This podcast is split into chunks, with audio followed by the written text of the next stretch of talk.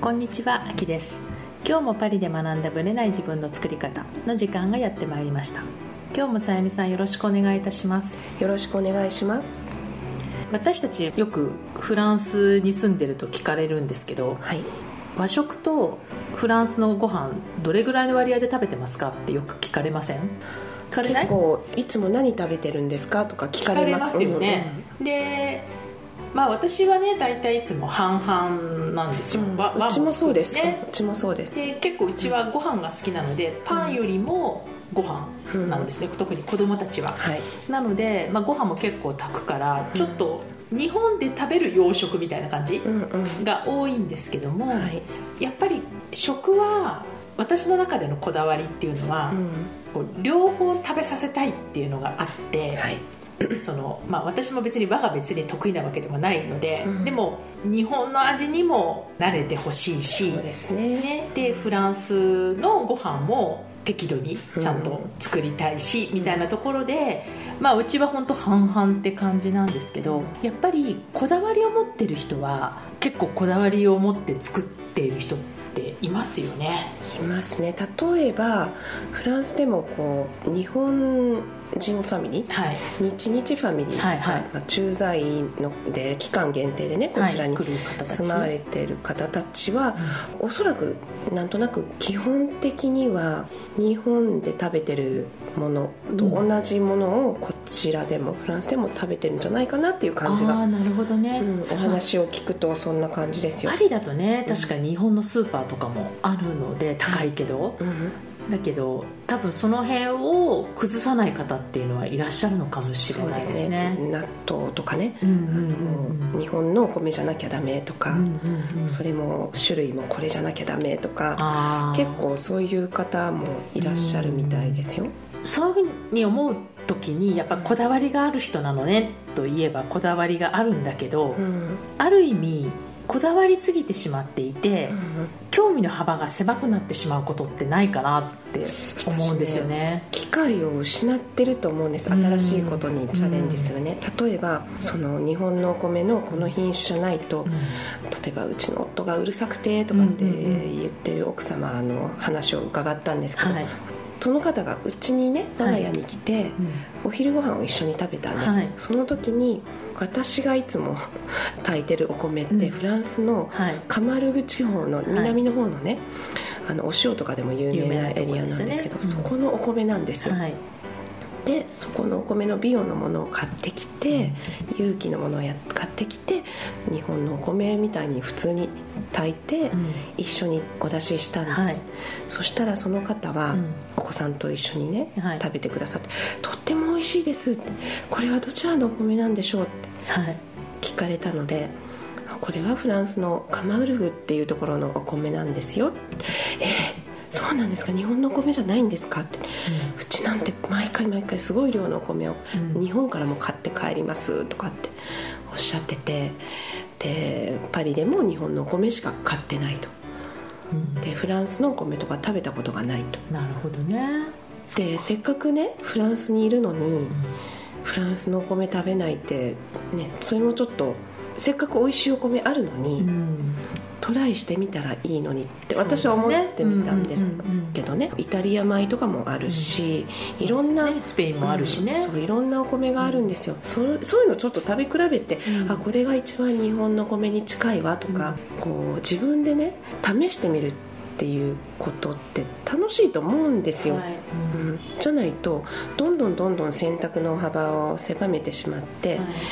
こうもう思考停止状な態これしかダメってなるともう成長がない感じがまあ、す極るんです。端な言い方すると本当日本からうん。場所を移動してフランスに来ただけになって、うん。生活そのものは日本にいる時と全く同じような生活になってしまうと、なんかこうフランスにいる意味っうん。なんかそのおっしゃったその機会をどんどん損失してますよね。そうそれねファッションとかにも言えてうんどうしてもね首周りのうん。詰まった、はい。デコルテ系の話ね。そうそうまたデコルテ。うん。詰まったお洋服を着られてるんですよ。はい。で例えばシャツのボタンとかもなんか苦しそうなぐらい止めてたりとかちょっと違和感があってもうひ一個個か2個ぐらいシャツのボタン外してみた方がリラックス感が出てちょっとこうで美しいちょっとねなんかネックレスとかするともっと素敵な感じに見えると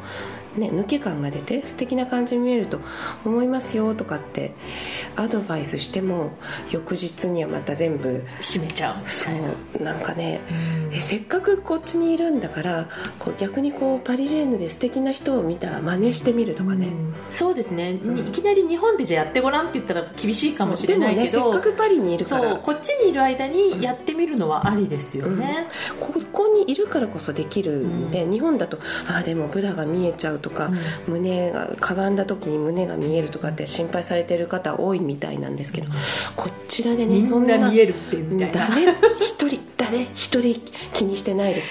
もう本当に。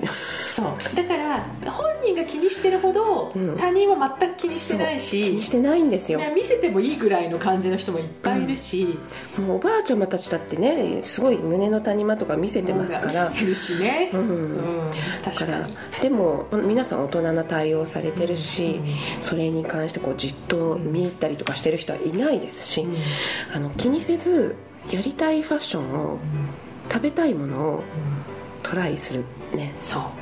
それは本当にそうで、ね、逆に言うと環境の力を借りられる場所にいるじゃないですか、うん。ね、フランスにいるのに日本食しか食べないで帰ってしまうっていうのは本当にもったいないことで、うん、でメンタリティーと感覚は全く日本のままで、うん、フランスに行ってまた日本に戻られちゃったら、フランスにで試せるものっていうのは経験として積まないまま帰っちゃうわけだしそうなんですよね。もうすごくもったいないなっていうのと、うん、あとね逆のパターンもあって日本の人で海外に行けば変われるのにって思ってる人も多いんですよ、うん、その私にはその環境がないからできない。でも環境の問題じゃないんだっていうところを私は強く言いたくて、そのフランスにいる人はフランスにいるからこそやっぱり利用してほしいし、うん、でも日本にいるからじゃできないかっていうと全然そうではなくて、ね。うん、環境の問題じゃなくて自分がその好奇心と興味の幅と、をどれだけ、まあ、強く持ってるかによって、いかようにもできるっていうことを知ってほしいなと思うんですよね、ね、たかがお米。たかがお米。なんだけどそこがそこで全てのことが私はちょっと、ね、会話をね、うん、してるとあ全部がやっぱり同じ思考だなっていうのをちょっと気づいてしまったんです、そうですね、そうですね。まあ、ある意味駐在とかだと期間限定だからだからこそ楽しんでほしいんですよね。あのどっちかになってる感じがします。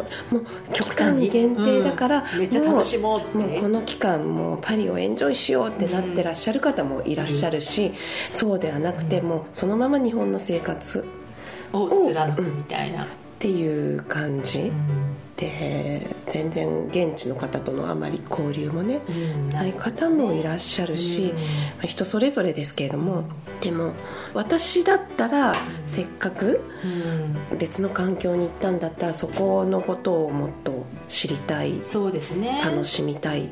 そうね、うん、かな？このまま終わっちゃうのは確かにもったいないから、うん、やっぱその現地と交わる機会があるとか、あとまあ、ちっちゃなことでいいと思うんです。本当お米レベルとかさっきのデコルテレベルとかもうそういうレベルなんですよ。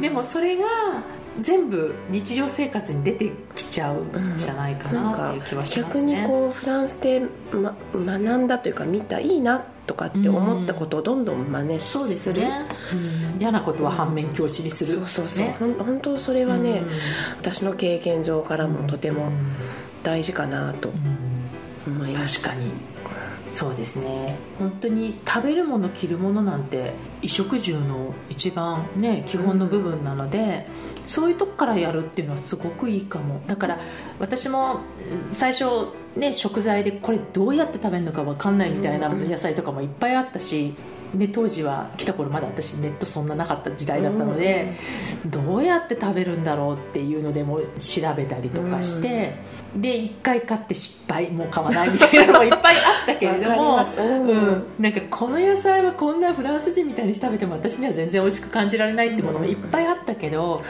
でもそれってやっぱり1回やるから分かることであってやったから分かることであって、やらなかったら一生ねね。知らないまま。終わっちゃうのはもったいないのかなっていう感じがするので。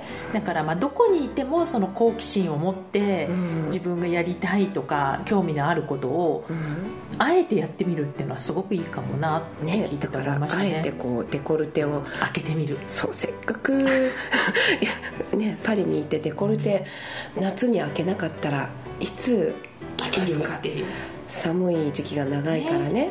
うん。なんか不安だったらもうパリのユニクロ行けばいいんですよ。うん。でユニクロはユニクロなんだけどやっぱりパリ仕様と日本仕様は全然違うので。カッティングが違いますよね全然違いますデねね。あのニット一つでもその V ネックの V の深さが、うん、全然違う。うん。あのブラトップのラインも全然違いますからね、もうめっちゃめちゃ下ですからねデコルテのあれが。じゃないと出ちゃいますもんね。出ちゃう本当に。なのでそういう意味ではいきなりこうね難しいなと思うんだったら同じユニクロでフランスで買ってみる、うん。あのカップも違うんですよね。ブラトップとかそうやっぱそこまで大きいのこっち。そこまで私も。全然違ってだから同じ感覚で買ってみたら、うん。なんで日本と感覚が違うんだろうと思った。らまず根本的に日本の S とこっちの S がまず違う違う。っていうところ。M 買ったら大きすぎるんですそうなんですよそうなんですよ。多分ワンサイズかツーサイズぐらいちょっとずれてるっていうのとあとね根本的なカップが違う、うん。大きさが違うっていうのとそのデコルテのラインが違う。えっていうのが特にトップスはそうですね、うん。そのだからそういうところで同じニットだけどこっから入ってみるとかえ、うん。同じユニクロのブランドだったらちょっとまだ安心感があるのでそうですね。そこから入ってみるでもいいかなっていうのはあるかもしれないですね。はい。はい。あの好奇心を持って、まあ、だから旅行で来る人たちもやってほしいですね、うんせっかくだから。ぜひ旅行に来る人こそそう、うん、うん、パリジェンヌファッションに挑戦して欲しいほしいっていうか日本のファッションそのままで来ると多分スリに狙われるし絶対狙われる。狙われるし、まあ、日本人って分かっちゃいますね。だから逆にパリジェンヌのファッションを真似でもいいところを、ね、取り入れてるみるとかそういった感じでちょっとこう日本のファッションを忘れてやってみるっていうのもいいかもしれないですね、はいまたなんかファッションの話になっちゃいましたけど最後。もうすみません。い。つもね 熱く語ってくれるからね。すごくはい。まああのご飯でもはい。デコルテでも、はい。そういうのをちょっと意識したはい。新しい場所でのやり方とかねうんそういうの。を挑戦してみるってことですね。はい、それでは本編スタートです。はい。今回は質問をいただいてますのでまずそのお便りを紹介したいと思います。じゃあさゆみさん読んでいただけますでしょうか。はい、基本的に私はかなりのこともポジティブに良いように考えることができる性格ではあると思うのですがここのところどうしてもネガティブになってしまうことが一つだけあります。それは突然波に乗って仕事がうまくいき日本と海外を行き来してどんどん綺麗になり自信オーラに包まれていく友人がいて彼女の投稿を見るたびに羨ましさと妬みを感じてしまいます。Facebook のあるあるですがそういう彼女を見ていると私だってこんなに頑張っているのにと思ってしまう自分がいるのです。そういう負の感情を抱いてしまう自分が嫌で Facebook の彼女の投稿が上がってこないようにすら設定してしまった私。そんなお友達に対する感情を抱いてイライラしている自分が本当に嫌でそれなら自分も何かを極めて彼女のように何かの講習を受けたらよいじゃない。ただただ羨ましいと思っていないでアクションを起こしなさいよと思うものの先ほどもお話しした理由から本当に時間がすでに限界ですべきことと自分の現状の狭間で苦しんでいます。という嫉妬とか妬みについてのお話です。はい。こういう感情ってありますか？あったことありますか、ね若い頃はありました。うーん。20代ぐらいまで。それは相手はどういう人なんですか？仕事。仕事？の 仕事関連とか。ライバルって感じ？いやいや同例えば同僚とかで。同僚。彼女あのすごい仲良しの同僚なんですよ、彼女はフランス語もできるし英語はネイティブだし、なんでこうなの？すごいと思うと同時に羨ましいなってなんで私はできないんだここまでできないのかしらってそれ当たり前ですよ。だってフランス語選択してないし 第二外国語でも。もともとネイティブでもないし、英語に関してはね。だからできなくて当たり前なのに比べて、なんでっていう。思って。えよく考えてみるとなんてバカなんだろうと思うけども若い頃はそういう受け入れられなくて、そういうそういう時どういうふうに出るの？そのその彼女に対してはね別に出ない。出すことはなかったです。自分の中でだけもやもやこう渦巻いてた。でそのもやもやもやなんか解消してましたか？自分なりに遊びに行って。ああそうそういう気晴らしのそうそう方ねそうそう。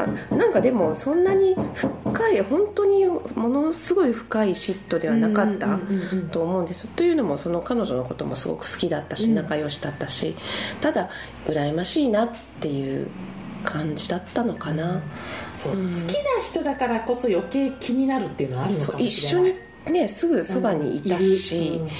こうやっぱり比べてしまうわけですよ、うんでもそれは育った環境とかね勉強した環境とかが違うから違って当たり前なんですけどそれを、まあ、まだ若い頃っていうのは受け入れられなかったりとか。同じ土俵に上げちゃうんですよね。どうしても比べてしまう、うん。だからね自分のこうことだけに注目しされあのされてた。以前ねインタビューにも出てきた千恵さんとかねやっぱ強いなと思いますよ、うん。そうなりたい、他人は介在してないですもんね、うん。確かに、う。ん。そうですね。彼女の確かにインタビューは参考になるかなと思ったんですけど、嫉妬って自分が手に、まあ、手が届きそうな範囲で起こるんですよ絶対。うん明らかに。完璧にもう遠い。そうレベルが違う人。無理なで感じの人に対しては、嫉妬はうん。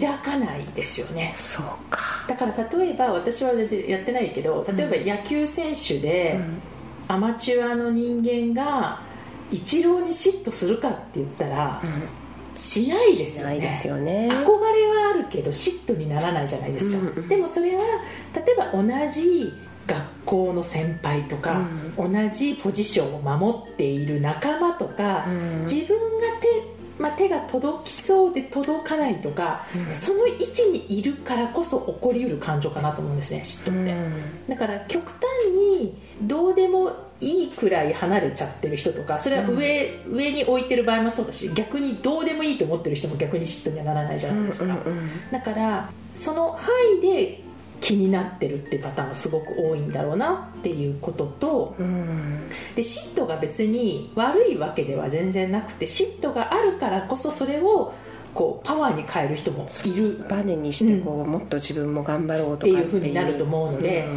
嫉妬っていう感情が悪いわけでは私はないと思うんだけれども、嫉妬が起こすものって結局自分に対するイライラじゃないですか。だって本当はそうそう自分に対する。イライラですよね。この彼女も、その輝いてる彼女が憎らしいと思ってるわけではなくてそうそうそう。その彼女に対して嫉妬心を抱いてしまう自分が嫌だって思ってるわけで、はい。だから彼女の問題なんですよね、うんでやっぱり特にその私が、まあ、自分の経験も含めてその外に向いている証拠なんですよ。外っていうのはその羨ましいと思ってる時っていうのは、自分を見てないサインなんですねだから外に目がいっちゃうからこの人のいいところばっかり目がいっちゃうとか、うんうんうん。自分ができてないところに目がいっちゃうっていうのは、もう自分に目が向いてないから外に今委ねちゃってるサインなんですよ、そうなんだ、だからそれが自分の自信のなさだったり、うん。例えば、まあ、戦ってたりするわけですよ。こう、はい。できる人はいいなとかできない自分はダメだなとか、うん。あとはそのそういうこう自信のなさとか戦いが他人を介した時に嫉妬として出ているケースが多いので、もう自分の軸を自分に戻すしかない。そうでですね。私は思います、うんだから嫉妬は悪いことじゃないけれども、うん。その嫉妬も認めてあげて、うん。それこそ今自分に目が向いてない証拠だなっていうサインにして自分にフォーカスする、うん。まあ、だから自分を満たしてあげるでもいいし多分だって彼女は自分で、えっと、私だって頑張ってんのにって言ってるぐらいだから、うん。やっぱ自分の頑張ってることが認められない彼女ほど認められてないとか、うん。その私はそこまでキラキラしていないとか、うん。なんかそういうできない部分と今直面しているから、うん。そこを今認められてないわけですよ、そうですね、うん。なのでできない自分も認める、うん。で多分できてる自分を見てないからどっかで。はい。でそこを自分を満たしてあげる。うんとかっていうその受け入れていく作業をする。で自分のことにフォーカスするとさっきも言ってたように、はい。他人はどんどん、まあ、どうでもよくなるとこまでいきなりいかなくても、薄れていく。彼女がどんな活動をしてようか気にしなくなるっていうのが大事、うん。でそこまでいけると多分嫉妬っていうのはもうほとんどないかなっていう。だから嫉妬が生まれたらあ自分に今目が向いてない証拠だなと思って自分と徹底的に向き合うチャンスと思った方がいいかなっていう、うん、でねなんかそうその自分を受け入れなさいっていう話でちょっと思い出したんですけど、はい。自分を受け入れてねって言うといやもう私できない自分は受け入れてるんですけどじゃあその受け入れた後どうしたらいいんですかって聞いてくる人がいるんですね、でその質問自体が受け入れてない証拠なんですよ。つまり受け入れてるはずだから次のアクションを知りたいっていうのはそれ受け入れてないから次のアクションを知りたいんですよどうにかしなきゃいけないって思ってるってことそうそうそうそう。ですかでその本当に受け入れると、うん。実はその質問すらどうでもよくて、その受け入れてない受け入れてるとか、まあ、その問題そのものがどうでもよくなるはずなんですよ。だって受け入れてるから、はい、そうすると気にしなくなるんですね、うん、でも気にしてるってことはまだ受け入れてない証拠なんですよね。そうか。うん。なのでできてない自分を受け入れてるっていうふうに言ってる人ほど、うん。受け入れてるつもりになっていて実は受け入れてないということなので、うん。まあだから本当にトレーニングが、うん。まあ、私は受け入れてるとか怒りを受け入れてますとか、なんかもう苦しみを受け入れたつもりですって言ってるけど、じゃあ別にいいよねって受け入れてるんだったら気にしないよねっていうわけじゃないってことは、うん。やっぱりまだ受け入れてない。そういうことなんですね、うん勉強になりましだから嫉妬の感情は悪いことじゃないけど、うん。やっぱりもう他人にちょっとフォーカスを当てすぎているので、自分に目を向けるチャンスと思って、徹底的に向き合ってそのできない自分を認めるとか自分ができてるところももっと認めてあげるとか、まあ、そういう意味であんまりこういう言葉使いたくないですけど自己肯定感を上げていくうん。とそこの嫉妬もねさっきの話に近いんですけど執着に近いんですよね。嫉妬か。だってそこに執着彼女の、ああそっかそっか、うん、彼女に執着してるじゃないですか。と向いちゃってるわけですもんね、うん。意識が。そう。だからそれって裏返しなんですよね。そういう意味では。だから受け入れてると執着がなくなってくっていうだから本当ご飯は何でもいいとか さっきのね話に近くなっちゃうんだけれども そう逆に彼女がいてもいなくてもいても嬉しいし別にその彼女の投稿が上がってこなくても全然気にならないっていうのが本当に執着がない状態っていう。そうですね、ううんん、でもこれはねやっぱりトレーニングが必要かもしれないですね。はいはい。なので、まあ、その辺はね深く極め知りたいっていう方はやっぱそうやってセッションを受けたりするっていうのは、うんうん。多分自分のそのできない部分っていうのをどうやって認めたらいいのかとか受け入れ方がわからないっていう方は結構いらっしゃるので、うん。その辺を、まあ、自分のやり方スタイルで見つけていく方法はセッションでできると思うので、まあ、そういうプロの方に聞いてみるのもいいかなと思います。はい。はい、ありがとうございました。この番組は毎週金曜日をめどにお届けしています。確実にお届けするための方法として iTunes や Podcast のアプリの購読ボタンを押せば自動的に配信されますのでぜひ購読するのボタンを押してください。また皆様からの質問や感想をお待ちしています。オフィシャルサイトはパリプロジェクトで検索していただき、お問い合わせから質問や感想をぜひ送ってください。